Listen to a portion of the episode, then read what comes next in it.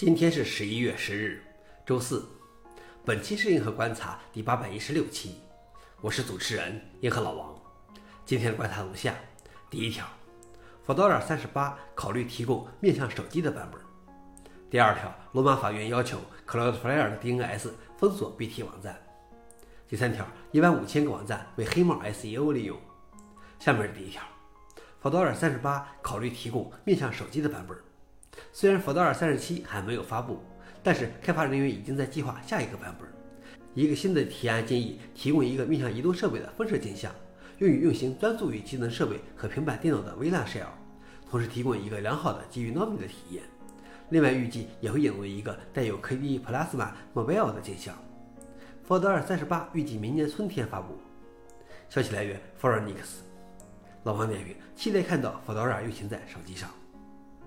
第二条是罗马法院要求 Cloudflare 的 DNS 封锁 BT 网站。罗马法院已经确认，Cloudflare 必须通过其公共的四个一 DNS 解析器阻止三个 BT 网站。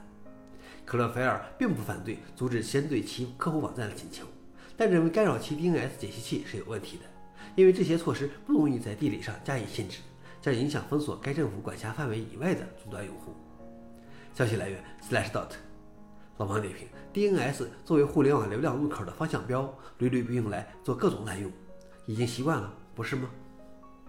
最后一条是一万五千个网站被黑帽 SEO 利用。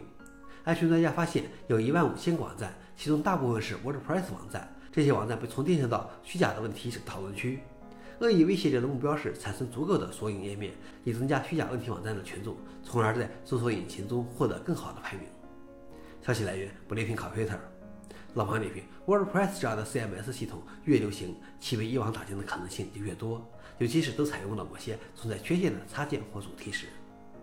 想了解视频的详情，请访问随附链接。好了，以上就是今天的硬核观察，谢谢大家，我们明天见。